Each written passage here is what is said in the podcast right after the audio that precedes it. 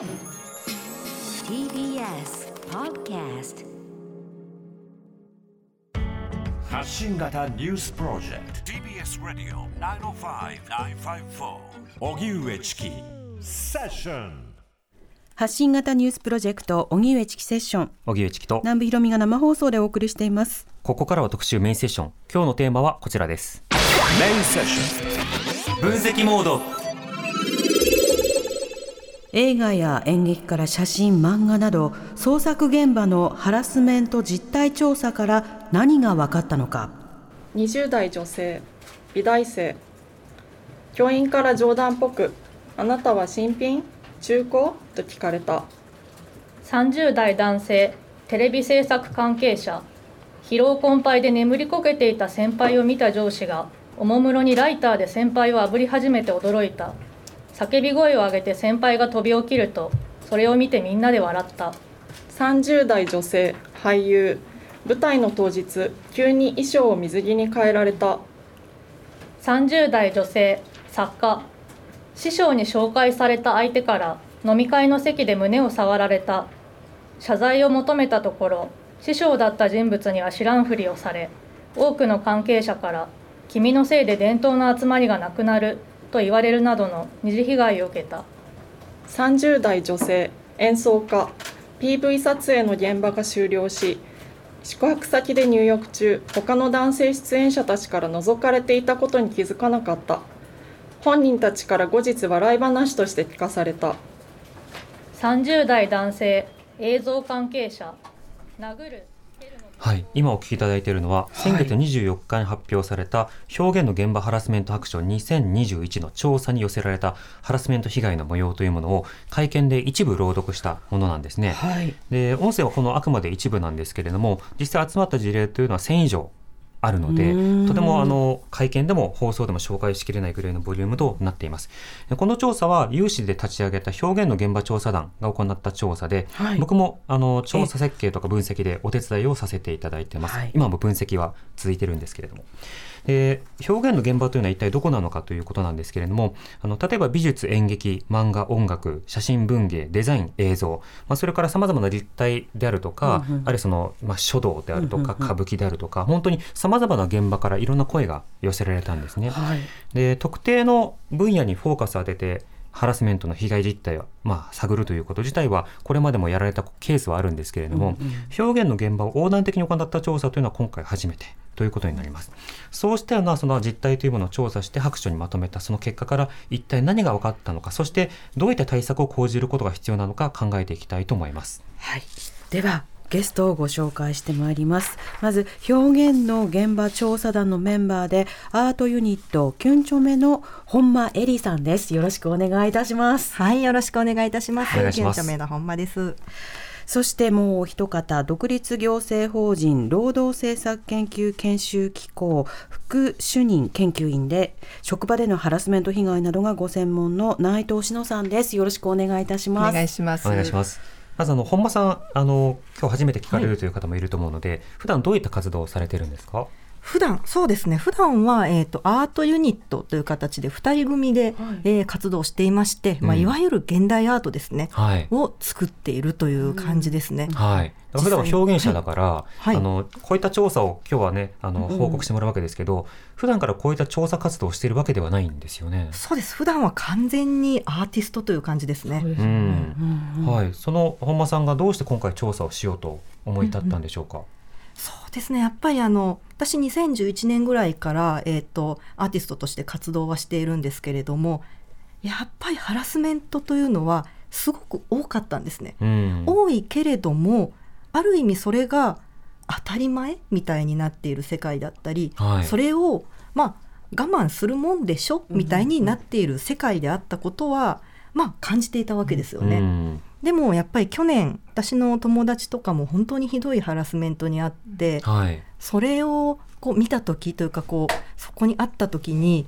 これ本当にこのままじゃもうダメだというか、うん。なんか我慢する当たり前であるみたいなことをもういよいよ思うのをやめよええうと思ったのがやはり大きなきっかけですね。うん。そそれここここ数年でも例えばあの著名な写真家であるとか、著名な若手、えー現代批評家であるとかあるいはその大学の教授が、まあ、評論家の方なんですけども学生に対してハラスメントを行ったなど、もう次から次へと事例が出てきたので、まあ、そうした事例がやっぱり氷山の一角であってまだまだあるんだなということは多くの人が感じていたんでしょうね。そうですね。ただやはりすごく隠されやすいということはあって、うん。もう本当に多分毎日起きてるんですよ、毎日起きてるけれどもそれが密室で行われていたりもしくはその言ってしまうことで自分のキャリアがどうにかなっちゃうんじゃないかっていう不安があって、うん。言うに言えないみたいなことがもう積もり積もりまくっているので、えーもうあの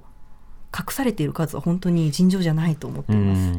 うんちょっと論点先食いになりますけれどもあの会社を辞めてねその移るっていう選択肢が最後には残されているけれども業界を辞めるっていうことはなかなかできなくて、同じ表現者を続けていれば、その師匠を変えたとしてもその師匠筋の人が今後例えば何かの賞のその審査員になったりとか、あるいは次のポストを決める重要な枠組みを決めていたりということもあったりするのでそれがやっぱりなかなか根深い告発しがたさというのがありそうですね。そうなんです。あの狭い世界なんですよねまず。うん。非常に狭くてその狭い中でなおかつ自分の夢とか志とか希望とかそういうものをある種人質に取られた上でハラスメントが行われちゃうので、じゃあその状態でこうどれだけ自分が戦えるかとなった時にこうやはり難しいという部分があると思います。うん、多くの労働者の方もそうでしょうけど表現者の方もやっぱりその表現内容がアイデンティティになっている、生き方になっているというところもあるのでそれを人質に取られるというのはすごく重いことだと思います。そのあたり後ほど伺いたいと思います。さて内藤さん内藤さんにもあの普段どういった活動をしているのかまず伺っていいですか？はい、えー、と私はあの今ご紹介いただいたように独立行政法人労働政策研究研修機構というあの国の労働政策の研究所に勤めているんですけど専門はあの労働法でしてはい。でまああの大学院時代から特にあのジェンダーの労働法のジェンダー分析をやってまいりましてただあの、うんこの機構に入ってからは特にその職場のハラスメントについての調査研究をしてきております。はい。はい。この職場のハラスメント厚労省もデータ取ってますしまたあの、えー研修機構の方でもいろいろと研究結果出していると思うんですけど今回のように職場が固定ではないフリーランスでしかも表現分野のハラスメントのリサーチ実態というのは見ていていかがですか？あのこういう、まあ、調査は実は国でもあの私の勤める機構でも、まあ、こういう表現の現場の方の調査というのハラスメント調査というのをやったことなくて、うん。まあ、初めてのものであの会見でもあのコメントありましたけれども、はい。まあ、その被害のひどさというものはもう本当にあのびっくりするものですね。うん。そうですね、はいまあ、そうした中でどうやってそのハラスメントを改善していくことができるのかあるいは国の政策とか取り組みがどういったものが必要なのかあの内藤さんにもいろいろ伺いたいと思うんですが内藤さんまずあのこの白書そのものをご覧になってあの中身はまた後ほどリスナーの方にご紹介しますけど一般の企業など職場でのハラスメントとの共通点と違いというのはどういうふうにお感じになりましたか？あの似てるんですけれどもあの共通点と違いっていうのは、まあ、共通点はやはりあのハラスメントのまあ特徴の一つで、まあ、大きな特徴の一つであります。その、えー行為者と被害者の立場の違い、はい。まあはい、これを背景にして行われることが多いということですね。でうん。これ今回もほとんどの場合がそうだと思います。あの上司部下に代わって師匠弟子とか、とかですね。ははいい、であのまあこれがなくてもお起こる。必須ではないんですけど、うん。これが背景にあることが多い。ただあのこの表現の現場のハラスメントの場合はやはりそのまあその、えー上位に立つ者が圧倒的なその権限とその権力を持っているということが、あの大きな違いでさらにそのまあ、通常の会社であればので働く人であれば労働者としてその労働法というその労使の力関係がまあ不均衡なわけですけどこれを均衡化する労働法という法律があるわけですが、はい。それの適用がないことによってさらにこのなんていうか絶対的な権力を持つ、うん。まあ、それを背景にして行われている。そのことでややはり被害があのひどいし我慢するし先ほどさんもおっしゃったように当たり前なのかという、まあ、そのまま温存されているということがあるのかなというふうに感じています。うん実際本間さんあの今回の調査に寄せられた声多くの声大半がフリーランスの方でしたよね。そうですねもうほとんど半分以上だと思いますね。うん、からその表現者というのは労働法の観点から考えるとフリーランスという立場であるというふうに置き換えてみると内藤さんこのハラスメントを受けた時の声の上げにくさというのはまた別の制度からの説明もできそうですね。そうですね、うんあのまあ、法律今申し上げたようにその労働法の保護がないということはあの事業主会社のですね、企業の、まあ、予防対応義務からの対象ではないということなので、うん。あのまあ、相談窓口を使えなかったり、うん。まあ、そういったことであのハラスメントがなかなか是正されないということありますね。うん、ではその表現の現場といってもさまざまな現場があるわけですね。はい。あの大まかにこう分野ごとにえ分類してお話事例というものをこれから見ていきたいと思います。でこれからいろんな事例を紹介するんですが、まあ、事例はあの相当あのストレスフルな内容も含め含まれているので,、そうなんです。あのはい。聞く際はご注意いただければと思います。はい。で今回の白書、えーアート映像演劇音楽えー写真デザイン文芸ジャーナリズム漫画イラストの分野ごとに分けて分析をしました。まずはアート写真演劇分野に寄せられた声の一部を紹介したいと思います。はい、えーまず30代女性デザイナーという方20代で展示をした時に立ち寄ったアート好きというとかいうおじさんからしつこくデートなどの誘いを受けた。続いて30代女性研究者の方。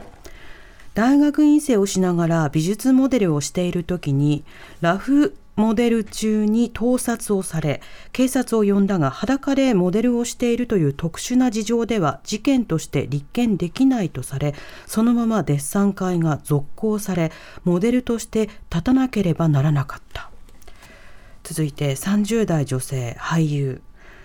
被写体仕事に応じたら美しくないと作品にならないと高圧的な態度で脅され脱がされた上に体を触られた。30代男性写真家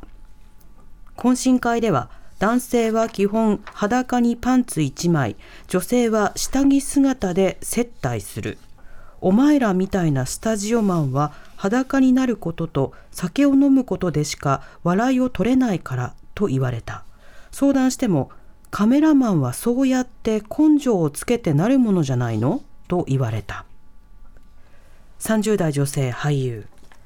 稽古場で演出家が自分以外の出演女優に殻が破れていないから自分を信頼しているなら服を脱いで下着姿になるよう指示をしていた。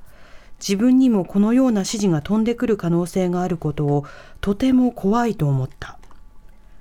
30代女性映像関係者。演出家からは稽古中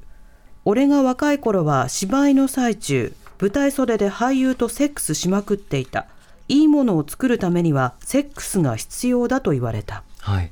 今読んでいただいた一番最初のもの、えー立ち寄ったアート好きとかいうおじさんからしつこくデートの誘いを受けた。など実はこれギャラリーストーカーギャラリーハラスメントというふうにまあ言われて写真や美術などの分野では、えー個展を開いてさまざまな発表する機会があるんですけれども、その個展でえー在廊要はそこに、えーす表現者の方がいて、その表現者の方にしつこくこうアプローチをしてくる客というのが中にはいるんですね。なるほど。うん、というかしばしばいるんです、はい。こうしたような事例というものがわかるんですけれども本間さんこのギャラリーストーカーギャラリーハラスメント実態についてはいかがお感じですか、そうですね。これはあの本当によく聞くんですよ。うん。あのしかもまあ作家としては来てくれる方はみんなお客さんなのでそうね。そうなんです、あの何もこう無限にできないというか、まあ、強くは出れない、うん。でそれだけじゃなくって実はあの作品を販売していたりもしくはあのメールのやり取りとかしていると個人情報を向こうがはい。持っているっていう可能性もあるんですね。うん。でそうなると下手にこう怒らしてしまっ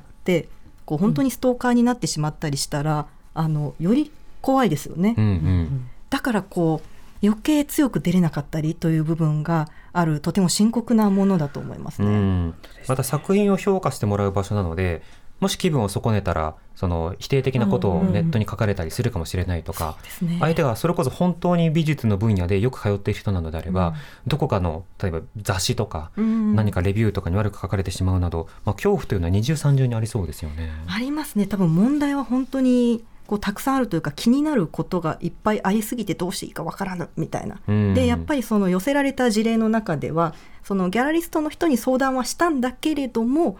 まああなたアーティストなんだからもうちょっとうまくかわしなさいみたいな。ーかわすのが一流のアーティストでしょ？うん。みたいになってしまう例もあってそこが本当に悔しいなっていうところですようね。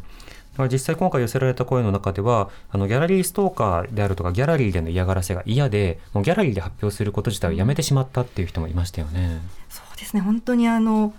結構負担になると思うというか、ん。リスクに感じてしまう、うん。怖いですよね。場なのに、ん。そうですね内藤さんこれは他の分野でいうとちょっとカスタマーハラスメントに近いような部分もあると思いますしあるいはカスタマーストーカー要はお客さんがそのままストーカーになってしまうという事例などとも重なる点もあると思うんですけどいかがお感じでしょうか？そうですね。あの、まあ、私は労働の分野が専門ですけど労働で言えば、まあ、お客さんと接するその、えーまあ、サービス業あの、まあ、商店なんかでもやはりそのお客さんからこういう形で、まあ、ストーカー的な、うん。あのまあ、ハラスメントを受けるっていうことはあってはい。あのしかし、まあ、セクハラの場合は実はあの労働者の場合は守られているあのあの会社がまあ守るべき義務があるんですけど、うん。でも例えばこれがパワーハラスメントだったり、まあ、した場合はお客さんからの声については必ずしもその守らなくてもいいというか、はい。まあ、そういう労働者だとまだ不備の部分があって、うんうん。まあ、ちょっと先の話になりますけど、労働者だから万全に守られているというわけでもないんですね。うん。労働者すら守られていない。それ以上に守られないこともあるというそうですね。二重の問題もはいあるんですね。またあのメールの中ではいくつかそのヌードデッサンの場所であるとかあるいはその写真を撮影する際にこう服を脱がされるであるとかそうしたような対応がありました。あの本間さんあの、はい特に美術、えーそれから写真の現場ではヌードという表現のジャンルがあることは確か手段があるのは確かですがね。はい。それにつけ込んだハラスメントというのが横行しているということでしたね。そうですね。この漬け込んでいる場合もありますし、うんもしくはあの本当に無知によってそれが行われてしまうっていうこともあると思うんですよね。うん。特にあのヌードデッサンの時とかって時間が非常にこう限られているんですね、ええ。モデルさんの負担もあるので、うんうん。でそうなるとポージングもしますもんね。あそうですねポージングもするのであどうしよう書き終わらなかった。そうだ写真撮っちゃえばいいんだ。みたいな感じであの知らずに撮ってしまうということうんうんもあると思うんですよ。でもそれはあのモデルさんを人としてじゃなくてまさに素材として。ですよね。オブジェですよね。ううんん見てしまいますよね。うんそうかでもそのあたりについてはいやそれもダメなんだっていうことを言わないと場合によっては無自覚にしてしまうハラスメントになるということですね。そうですね本当にあのオブジェではなくいつも描いているオブジェではなく人間であるっていうことうんをきちんと意識しないといけないっていう部分ですよね。はいまたあの一つその、えー演劇の分野などではその集団の中でハラスメントを受けるという報告がとても多かった。これはあの例えば漫画とか小説などの分野と比べると分かりやすいんですが演劇だと集団で表現する、小説などだと個人で表現するということがあると。そうすると演劇だと人前でダメ出しをされるとかオーディションの場所でそのな過去の生体験をなぜか聞かれるとか、そうしたものも多かったですね。非常に多かったですね演劇は本当にもう見ていて辛くなるというか、うんやはりあの集団の中で行われるのであの多数対少数になってしまう場合とか、まあ、はい本当にいじめのようなというか感じになってしまったりあと逃げ場がないという問題もすごく感じましたね。うん確かにあのリスナーの方からこういったメールいただきました。はい、えー匿名希望の方です。ありがとうございます。メール。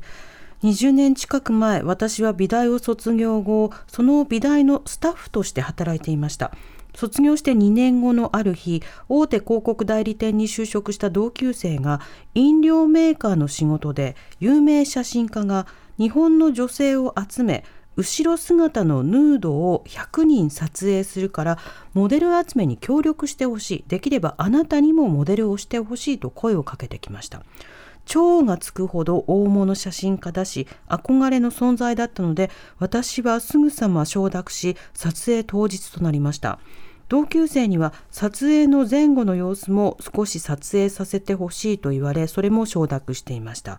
撮影は滞りなく進み私は憧れだった写真家に会えて舞い上がっていたのですが撮影した後にその写真家が「いいね君」とか言いながら後ろから私の胸を掴んで「わっはっは」と笑いました。周りの人もそれにつられて笑っていました。もちろんその様子も撮影されていました。その写真家の方にとってはパフォーマンスだったと思います。ただ何の前前触れもなかったので私は固まってしまって何も考えられなくなり急いで着替えて帰りました。もうその写真家に対する憧れや尊敬の気持ちはなくなっていました、うん。本間さんともすればこういったエピソードというのは時代によってはまあ伝説だとかキャラクターだとか、まあ、その人のなりななりの何かなんだコミュニケーションなんだって言われてたと思いますけどこのメールはいかがですか？いやー心が痛いというかひどいですよね。この匿名希望さんはこの後この写真家さんの名前を目にするたびにフラッシュバックが起きてたるわけですよねずっはいと、そんなの、またその世界にね対する何かコミットメントといううん。か参加意識を弱めてしまうようなところもありますよね、内藤さんこういったメールはいかがでしょうか？いやもう言葉がないですね。うん。あの本当になんていうか憧れの気持ちを利用した、まあ、権限だけじゃなくてそういうさっきおっしゃった志みたいな、うん。まあ、そういう気持ちをまあ利用してあの、まあ、呼び出してで撮影に成功してさらにハラスメントを行ううん。ということですよね。そうですね、はいこうしたものがある種の業界のそれこそ超有名人というポジションにある人が行うとなるとそれを真似する人が出てきてもおかしくないという状況なので、より根深いメールだと思います。あの本当に、間違った学習なんか続いていく、そういうものなんだっていうそれでいいんだみたいな周りも止められずにっていううね。ん。あの丁寧にメールいただきましてありがとうございます。では続いて別の分野ではどうなのかということで、うんうん。映像文芸ジャーナリズム漫画の分野の報告を紹介しましょう。はい、まず20代映像関係者。女性は生理があるから長い時間の撮影に向かないとプロジェクトを外された。30代男性映像関係者。殴る蹴るの暴行を受けそれを撮影され映画として公開された撮影や映画の公開に支障が出ることを懸念し強く言えなかった。20代女性書店スタッフ。ジャーナリストが集まる講演会後の打ち上げであるジャーナリストから執拗に体を触られた。30代女性ライター。男性編集者が打ち合わせと称してラブホテルに呼ぼうとしたり出張時にホテルの部屋に押しかけてきた。30代男性漫画家編集者から作品がつまらないのは作者の人格や人生がつまらないからだ。漫画家は社会のゴミだ。服装がダサいから作品もダサいなどと言われた。報酬を事前に提示されたことされないことは日常茶飯事であり報酬の発生しない仕事も当然のこととして要求される。うん。はい、あのまず最初に生理があるからということでプロジェクトを外されたというケースですけれども生理を一つの口実としたハラスメントという内藤さん他の職場でも起こっていることなんでしょうか？うんどうなんでしょうかね、まあ、そもそも、うん、そうどうなんでしょうかね。そもそもあの、まあ、それほど長時間の労働をしているっていうこと自体がまず、うんままずは。はい。うん。職場としての問題が、まあ、あると思うんですけど、はい、まあ、こういうふうに言い訳というかその理由に使われるっていうことがもう本当にこの業界のなんとか閉鎖的なうん。感じを表しているという感じがしますね。えーまあ、長時間が、まあ、状態化しておりそれをまあ身体性を持って排除するために口実としての生理などがあるいは人によってはうん。出産だったりうん。育児だったり、うん。あるいはもう理由なく女だからということだから排除されるという事例もあるということですね。本間さんはあのアート分野ですけれども、はい。その他の例えばここで紹介した映像漫画文芸の事例などを見てどうご覧になりましたか、そうですね。やっぱりあの映像分野とか文芸の方は本当に労働問題がすごく大きいというか多いなというふうには思いましたね。はい。ただあの契約書がないとかその金額が提示されないっていうのは、はい。もうアートでもあるあるというか、うん。そういう感じなので、うん。まあ、あの同じ部分もありつつただその集団で行われる暴力だったり、はい。あの長時間労働だったりというのはちょっとアートとはまた別の特徴かなとも思いましたね。うん、また映像分野は演劇と似ているところもあって集団の中でのハラスメントの事例が多かったんですけど、あのジャーナリズムそれから文芸あと漫画では編集者と著者の1対1あるいはジャーナリストとえ取材対象者との1対1などの結構1対1のその密室の関係によってハラスメントが生じているなどの状況もありましたよね。かなり多かったですね。しかもそれがあの電話口とかでひどいことを言われていたり、はい、あの打ち合わせに行った時密室で行われていたりするので、うんこう証拠がなかったりあでもすごく傷つくことを言われていたり本当に人格否定のようなことを言われていたりというパターンがとても多かったですね。うんなるほどまた続いて、えーデザイン建築音楽についての声も紹介しますはい。まず30代男性建築関係者。睡眠をほとんど取らせてもらえず、1週間1万円で働かされた。性格を変えろと長時間正座させられて罵倒された。山奥に置き去りにされた。男だから寝なくても大丈夫と言われた。30代女性グラフィックデザイナー。この仕事を続けたいなら恋人を作ることも結婚することもしてはいけない。してしまったらぬるい仕事しかできなくなるためデザインは諦めろなどと数々の暴言を吐かれた。20代女性音楽関係者広報宣伝担当者に体で一番武器にできる場所はどこか愛人になる覚悟はあるかと問われた。また合宿と称しホテルに誘われお互いを分かり合うには体を交えることが一番だと言われた。はい。本間さんこのデザイン建築音楽などに集まった事例についてはどうお感じになりましたか？そうですね。まずデザインと建築っていうと、はい。あのどのような現場かというと大体事務所なんですよね。うん。あの本当にこうある種小規模な事務所で何人かいてそこにまあ師匠のような人がいる。中小企業になってるわけですね。そうですね。中小企業にかなり近い形態かなと思います。はいうん。でその中で本当に上司師匠がいてでそれにこう習うじゃないですけど、はい。人々がいてという感じになるのでまあ逆らえないという中で、あのハラスメントが起きるということがとても特徴的かなと思いますね。うん、また音楽の分野では先ほど美術などの分野ではギャラリーストーカーなどがありましたけれども、音楽分野でもやはりそこにやってくる人たちあの例えばえ感激に来られる方あの音楽といってもいろんな音楽がありますからね。ね。オペラとか、うんあのクラシックから、まあ、そうしたような分野であの客から受ける被害というものもあればその音楽のプレイヤー同士の中での被害やはりプロデューサーとかディレクターとか営業担当とか、うん。自分の作品を売り込んでくれる権限を持っている人からのハラスメントというのもありました。内藤さんこうしたような仕方で表現の現場のまあ様々な事例駆け足で見てきたんですけれども特徴など改めてどうお感じになりますか？あのふこう俯瞰でいろいろこう事例を今聞いていて思ったのはやはりもう労働もし労働者であれば、はい。あのかなりの程度その企業にあの労働者を保護する義務がありハラスメントからの保護あるいは長時間労働もさせないうん。ということも、まあ、あの法的保護がありますのでなのに、まあ、こうして例えば今回のそうですねほとんどその睡眠を取らせないとか置き去りにされたとか、まあ、こういったこともフリーランスだからこそ起きてしまうのかなと。だからまあ法律の不備、えー法的に保護されてないということがすごくあの浮き彫りになってるなと思います。でうん法的保護がないというのはハラスメントについてもそうです。なるほど。法的保護がないということであればいざという時にどういうふうにそれに対して対応していこうか対峙していこうかとなった時にも労働者側にこう道具がない武器がないという状況にもなりかねないということになるわけですね。だからその啓発の話とそれから法制度などを整えていくという話両方あるんだということ分かりました。今日はたくさんリスナーの方からもメールいただいてますしまだまだ事例もありますのでこの後も続けたいと思います。時刻は間もなく5時になります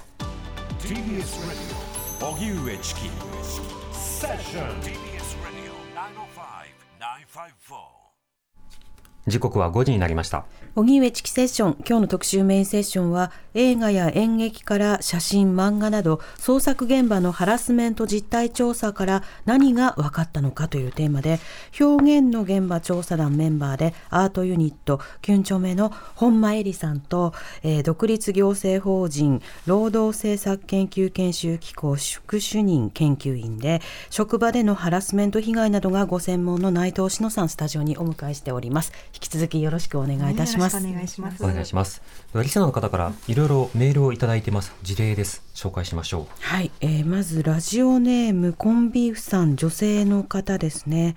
えー企業でイラストレーターをしています。仕事で露出の多い女性キャラクターのイラストを描くことがあるんですが個人的にそういったイラストに抵抗はなく仕事としていいものを作りたいということは会社に伝えてあります、うん。しかし女性にこういうイラストを頼むってセクハラになっちゃうかな。男にしかわからない世界だからねなどと性別を絡めた話をたくさんされます。個人的には性別関係なく仕事内容の話がしたいんですが女だから何々という話がどうしても多くなり仕事のしづらさを感じています。もともと男性が多い業界ということもあり女性社員というだけで過剰に意識してしまう状況もあるのかなと思っていますが何かモヤモヤしてしまいます、うん。えーこれはラジオネームかりんさんから。ありがとうございます。私は家庭用ゲームの開発をしている技術者ですが、うん。以前に勤めていた会社ではゲーム雑誌にたまに出ていたカリスマクリエイターの部署にいました、その人がとにかくパワハラ体質の人でした。気に入らないことがあると部下の机の上のものにまで手を払って手で払って床にぶちまける。すねを蹴る。え？こいつ使えねえと周りに聞こえるように大声で罵倒するなどをされました。それが嫌で1年に10人単位で辞める人がいました私もストレスでうつ病になりました。しかし会社としては看板ソフトを作っているクリエイターということで誰も抑えることができずその人の応募は見過ごされ結果女子社員に対するセクシャルハラスメント、えー性的行為の強要を起こしてさすがに看過できないということで自主退社という形になりました。といただきました、続いて30代女性匿名希望東京都の方です。ありがとうございます。私は俳優として映画や映像制作に携わっています。最近制作現場でのハラスメント問題が明るみになったりネットフリックスがハラスメント講習をしてくれていたりしますがいい方に変わっている実感はまだ持てません。セクシャルハラスメントに関しては気をつけている人が増えたようですが、やりがい搾取のパワーハラスメントはまだまだ根強く残っています。有名でない俳優は丸一日出演していても最低賃金アルバイト以下の出演料だったり CM の現場では物のように扱われたり制作側の出させてあげているギャラが出るだけありがたいと思えというような態度が見える現場は悲しいですがまだまだあります。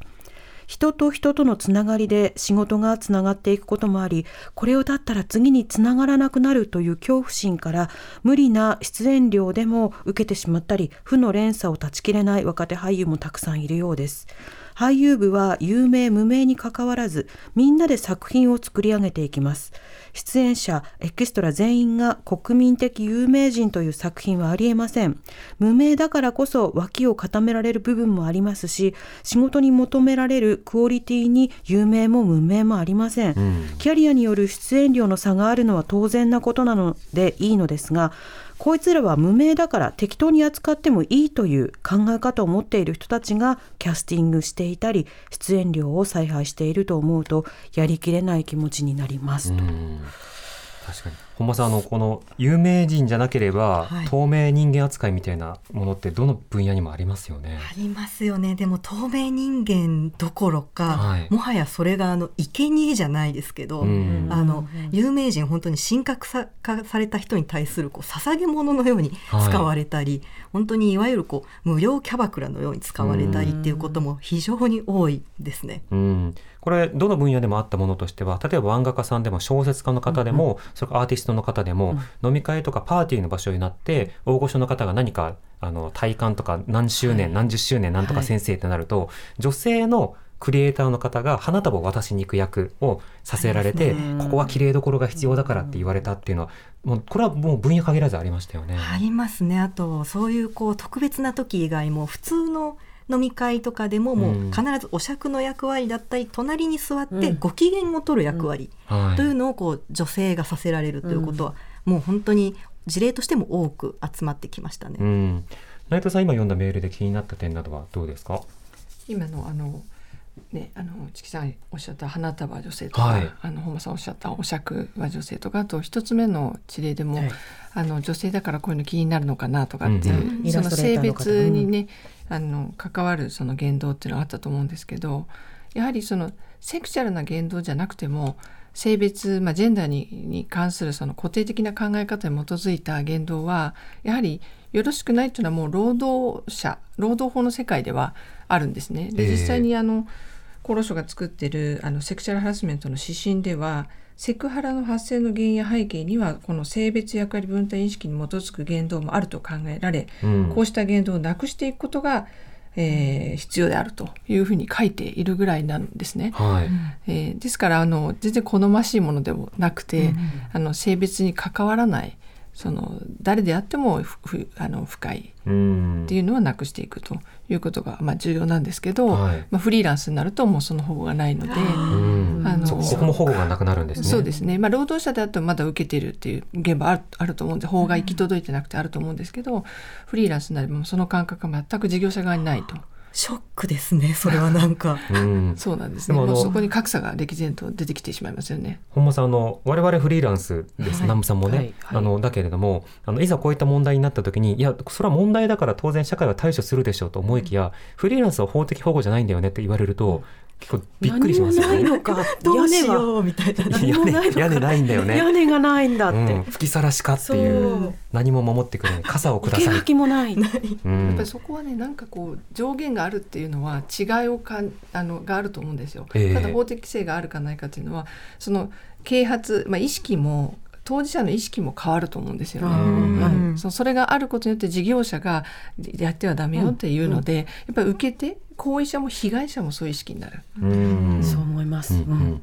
その先ほどの例えばその絵を描く方、イイラストレーターの方が女性で、はい。まあ、女性だからこういったことを書くっていうことを言うとセクシャルセクハラかなってあのうん言われてくるということですけども、セクシャルハラスメントとはまた別にジェンダーハラスメントっていう概念があって、はい。要は今言ったようにことあるごとにその男女だからこうっていうようなことを言ってきたり、男女で待遇を変えるということになればこれはジェンダーを利用としたハラスメントになるのでジェンダーハラスメントということになるわけですよね。で白書の方に来た事例ではこの方がくださったメール、はい。あのえーコンビーフさんコンビーフさんがくださったメールと逆のパターンがあって、逆。はい、自分は職場にその裸とか、えっと、性的な絵は描けませんっていうふうに言っていたんだけれども、それでもあの次々と回されてきたりそういった資料をわざわざ机の前にこう置かれたりしてうん。大変苦痛だったっていう方もあったりするんですね。だから本人の同意というものをどちらもこう軽視するうん。格好になるということでは共通しているところがあるのでそのあたりのコミュニケーション環境の問題というのはあるのかなと思います。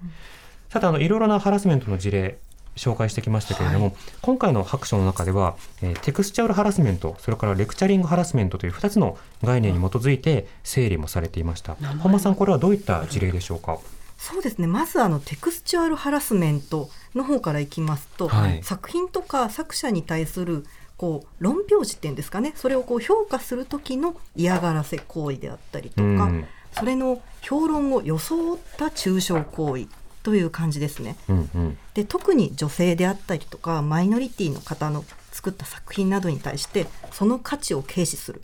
ということが行われるのがこのハラスメントの特徴ですね。うん。これテクストというのはまあ作品という意味の言葉ででテクハラというふうにまあ訳したりもするんですけれども日本でもあの著名な評論家の方が、まあ、著名な作家の方の作品や文書いた文章に対して夫に書いてもらったんだろうというような趣旨の夫の影響だろうというような趣旨のことをあの発言をして裁判になったという事例もあるんです。でその最中にこう紹介された概念でもあったんですけれども例えばあの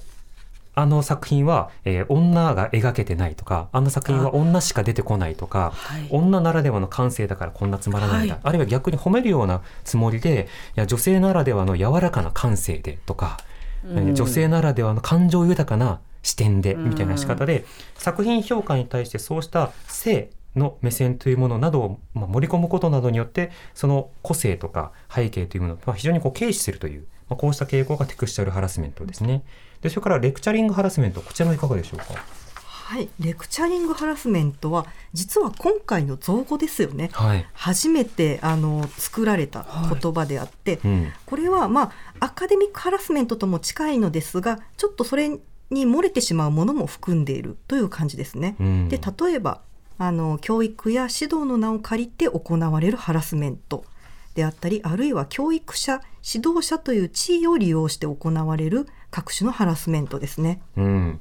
あのアカデミックハラスメントだとその大学とか研究での世界でのハラスメントということになってしまいますけど、今回いろいろ事例を集めてみると例えば、まあ、専門学校とかあるいは美術教室とか、あるいは習い事の現場とか、あるいは会社でも何らかこうえー技術指導をする場面とかありますよね、そうした指導の場面というのは非常にハラスメントが発生しやすいということが分かったので、まあ、そのためにじゃあ何か、えーそれを包括する言葉を作ったらいいのではないかということでレクチャリングハラスメントということになりました。これは当然通常のパワハラとセクハラと同じような文脈でもあるんですけど、まあ、マタニティハラスメントがそうだったように、そこに名付けを与えることで、まあ、違和感を抱きやすくするということが一つの狙いですね。ナムさんあの白書の事例、はい。ここでちょっと紹介していただ紹介いていいですか？しますね。まずはテクスチャルハラスメントについてです。30代女性音楽関係者。女だから仕事が回ってくるんだ〇〇と性的関係を持っているだろうと言いふらされた。成果を出しても枕営業だと噂された、うん、これは分かりやすいテクスチャルハラスメントの事例ですね、続いてはレクチャリングハラスメントの事例を、20代男性音大生です。2人の先生に指示。1人の先生とは教えも性格もうまく噛み合わず何も成果が得られないと感じた一方もう一人の先生は技術的にも人間的にも主任の先生のはるか上を行く方だった。そのため主任の先生に辞めさせていただきたいとお願いしたところ罵声を浴びせられた。うん、今日メールいただきました、はい。ラジオネームひとさんです。人さんありがとうございます、51歳の方とお書きいただいてます、私は音大出身ですが、音楽の大学ですね、はい。音大出身ですが30年前の話。音大では専攻の楽器の個人指導が防音室で行われます。その中では教授や講師と学生という完全な上下関係が生まれてしまいます、私もパワフルを受けた経験もありますしセクハラの話もいくつか耳にしました。しかし音大の場合教授から仕事を斡旋してもらうこともあるため卒業後の活動に影響の心配をしてしまうため逆らったりできず無力だったりしますパワパワハラは教授講師だけにとどまらず先輩からも受けた経験があります、これも教授講師などと同じ理由で逆らうことはできませんでしたといただきました。内藤さんあのこの指導の場教育の場などでおけるハラスメントこういった事例を見ていかがでしょうか？はい。あのまあ、指導は労働の場面でも上司が部下を指導するというところもあると思うんですけど、あのこれ別にあの今ご紹介いただいたあのものはど性別がまあわからないですけど、はい、でももしかすると指導者は男性であって、うん受け手が女性であるっていうのは多分この表現の現場でも多いことなのかなと。すよねすごく多いですねですよね。うんでそういう場合もパターンも多いかもしれずそうすると単なる指導者ってだけじゃなくてそこにこの性差別の構造がははまってくるので、ええやはり男性まあ男性から女性に対するまああのハラスメントは起きやすいですので、うんまあ、そういったこともあるのかなと。あとレクチャリングハラスメント今あのその防音室っていう話してましたけど、密室性が高い密密室ですよね。うん、完全に、はい。1対1であの教えるということであの密室っていうところでやはりハラスメントは起きやすい、えーというところがあると思いました。うん、密室というものがハラスメントが起きやすいそれは他人の目が入りにくいからということもあるので、はいハラスメントを行おうとする人はじゃあちょっとあの個人的に教えてあげるよみたいな形であえて密室を作ろうという傾向もこれありますよね。そういうこともあります。うん、まあ、しかし無無自覚に、はい。あの人前でも行ってしまう人もいて、まあ、自分が例えばそのパワハラの場合多いですけど、うん。自分がそういう指導を受けてきた人が、まあ、人前でも行ってそして人前であのそういう侮辱などを受けると、うんうん。そのなんていうか深刻性が増すっていうんですか、受け手として、うん。まあ、そういう傾向もありますね。うん、あの本間さんあの例えば演劇でも人前でダメ出しをするっていう形で、とにかく1時間あの休団させるとか、あのいろんな仕方でのレクチャー時のハラスメントってあると思うんですね、このレクチャー時のハラスメント幅広いものを見て改めていかがお感じでしょうか？そうですね。レレクチャージは例えばあの本当に美大なんかの公表会の時の問題も非常に多く聞きますしうん。それだけじゃなくて本当に個人指導の場ですよね、はい。もう非常に多く寄せられていてそれってやっぱりあのアーティストとかが、まあ、何の訓練もなくもしくは何の知識もなくあのそういう教育の場にふっと行くことって非常に多いんですよね。うん。でそうなった場合本当に今あの内藤さんがお話しいただいたようにどうしていいかわからない。で過去のものを真似する師匠たちを真似するとまた同じ過ちを繰り返してしまうという部分が非常にあるので、あのいつ自分がレクチャーをする立場になるかなんてわからないので、ええ。常に知識をアーティストであっても知識をアップデートしておくっていうことレクチャーに対する知識をアップデートするということがとても必要だなと思いましたね。うんまあ、表現者として優れているということと、教育者として優れていることは別全く別ですよね。でまた教育者も技法を具体的に教えるのかそれとも自分自身で考えるヒントを上手に出していざなっていくのかこれもまたあの違うテクニックですけれども、どちらのスキルも持っていないままでも指導しなきゃいけない。でもなかなかうまくいかない。その焦りが怒りに変わって相手にこうぶつけるっていう、まあ、それは単に怒ってるだけだろうというようなこともこれは多分野で見られますよね。ありますうね。ん。そしてあのこのメールの中でもあの音大の方のメールの中でも、その師弟関係がその後の業界での仕事斡旋であるとか、パワーに、まあ、ダイレクトにつながってるんだという話。これまた本間さんどの分野でも見られましたね。そうですね。これもやはりあの一個その場で何かが起きてしまうと、はい。あの本当に狭いのでつながってますね。こうわらわらとつながって、うん。本当にあのもうえあなたまで知ってるのみたいな状態になってしまうみたいなことというのも非常に多く挙げられています。うん、さてあの今今日はですねこの表現の現場調査を行った上でハラスメント白書をまとめた2021年バージョンの一部抜粋を紹介したんですけれども、はい。まだまだこれ一部なので、えー詳しくはウェブで全文読むことができます。で本間さんあのこういった調査をした上で、あの提言というか発信として今どういったところを強強く訴えてるんでしょうか？そうですね。まずはあのやはり大きなものは法改正ですね、うん。あのフリーランスの法的保護全く足りていないということはとてもよく分かりましたので、はい。そこをどうにかしていかなければならない。ということが1点、うん。ともう1点はやはりあのもうほとんど全部の分野でそうなんですけどジェンダーバランスがだいぶぐちゃぐちゃであるっていうところですね。えーもうジェンダーイコールには程遠いみたいな、この状態をじゃあ今どのぐらいそのジェンダーバランスが悪いのかとかあのどうなのかということを調査しうん。明るみにし、そしてそこも改善していく。この2本というのはとても大きいかなと思います。うん。まあ、そのためにはまずジェンダーバランスを調べましょうということで、はい。昨日打ち合わせもしてたんですけどそうなんです。まあ例えば文芸分野の各著名な主要な賞その賞の例えば受賞者とあと審査員の、えっと、ジェンダーバランスはどうなのかとか出版関係者で関わっている人のバランスはどうなのかっていうことを探っていきましょうっていうふうに言った時に、でもそもそも賞の名前って大体男性だよねって話をあの、なるほ僕がその時話話話をしてですねあまあ、三島由紀夫賞とか芥川龍之介賞とかはい。直木賞とかね、うん。あのそうしたようなものも含めて根本的なバランスというのはもともとあるよなという話を、まあ、しました。で内藤さんあの今法改正が必要だという話あったんですけれども今の法がどうなっていてどんな法改正をすることでフリーランスが保護の対象になるのかここはどうでしょうか？今の方はあの、まあ、先ほどから申し上げているようにあの企業から、まあ、企業に雇用されているもの労働者と言われるもののみを保護するハラスメントについてはですね、うん。のみを保護するようなあ法律になっていて、ええ。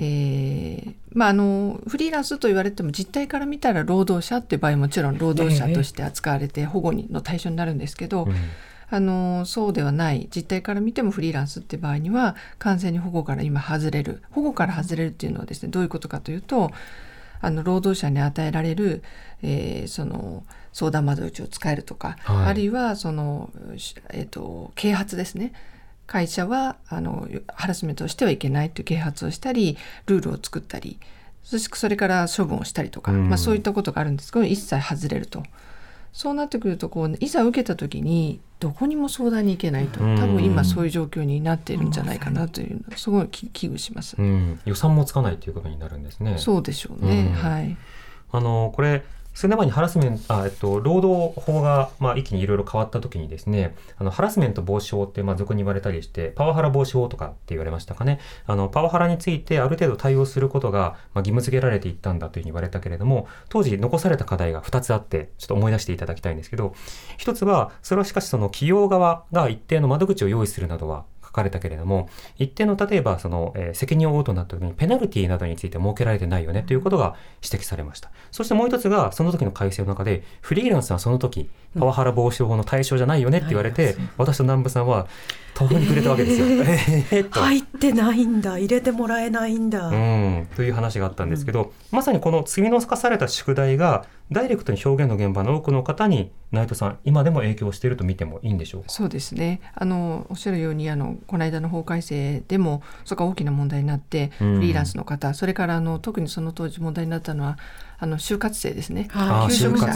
求職はい。者がセクハラ被害を受けているということで、やはり社外の人がうん。被害者になるパターンというのが問題になったんですけれども結局その義務として法的保護が与えられるのではなくてその人たちにも企業は及ぼすことが望ましいという、うん。まあ、仕切りになったということで厳密にも法的に保護されないということになっています。そうか。ただ就活生もということなんですね。そうなんですね、うん。社外の人ということでね。ただまあ世界ではそうではなくて、はい仕事の領域におけおいて、まあ、契約の形態にかかわらず働く人すべてが保護されるという国はもう多くなってきていまして、あの ILO 国際労働機関ではであの最近えーできた職場のお仕事の世界における暴力とハラスメントの条約では、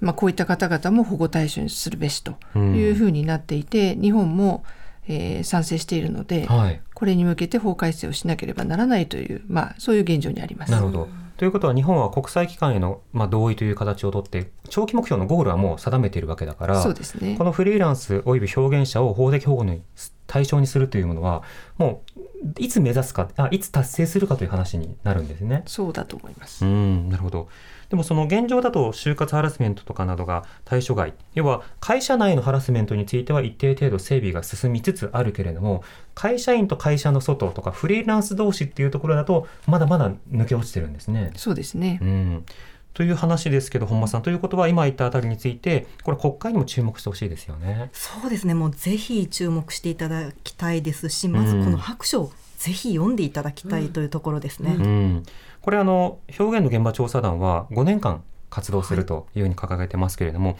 今後はどういった活動をされるんですか？はい、今後はですね、あの本当に今回行いましたようなハラスメント調査も続けていきまして、うんあの今回スノーボール調査という形だったんですが、はい質的調査だったり、量的調査だったり、いろんな調査の方法を変えながらちょっと進めていこうかなと思っています。うん、ともう一つはジェンダーバランスの調査も今後5年間行っていきます。はいこの辺は多分継続してやっていくことでちょっと変化も見えてくるといいなという部分ですね。うん、そして最後にやはりあの法改正に向けていろいろこう動いていく声を上げていくということも続けていきます。はい。今あの表現の現場調査団ではアート分野のあのスタッフというか有志がメインなので、今後はねその演劇部とか、音楽部とか、うんいろんな部を作って、はい。それで連携しながら、まあ、各分野をさらに深掘りするっていう調査もできればなと思います。ね、あの今知って協力したいって思ってる方もいると思います。そうですね、うん。あの表現の現場調査団のウェブサイトをアクセスしていただきたいと思います。あと私のあの勤めている団体のチキラボでも調査支援をしているので、うん。あのチキラボの支援もお待ちしております。うん今日は表現の現場調査団メンバーでアートユニットキュンチョメの本間恵里さんと独立行政法人労働政策研究研修機構副主任研究員で職場でのハラスメント被害などがご専門内藤志乃さんとお送りしましたお二人ともありがとうございましたありがとうございました。ありがとうございました。TBS Radio 荻上チキセッション